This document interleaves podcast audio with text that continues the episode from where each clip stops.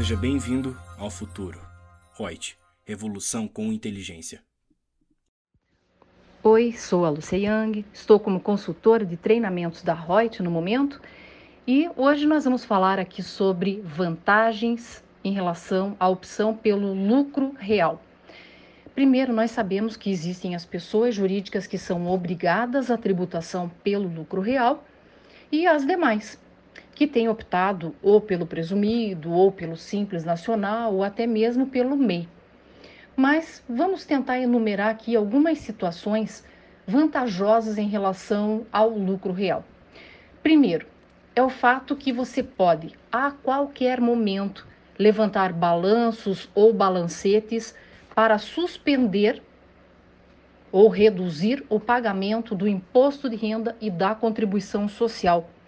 Isto se você fizer a opção pelo lucro real estimado, apuração anual com pagamentos mensais pela estimativa. Segundo, no lucro real você pode utilizar-se de créditos para poder reduzir a tua tributação do PIS e da COFINS. Terceiro, no lucro real, você ainda tem a possibilidade de compensar prejuízos fiscais anteriores ou até mesmo do mesmo exercício, coisa que em outros regimes tributários não se leva em consideração.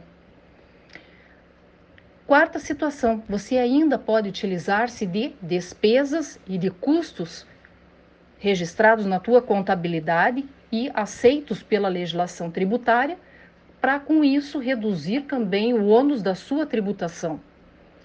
Fora isso, existem outras inúmeras possibilidades de planejamento tributário.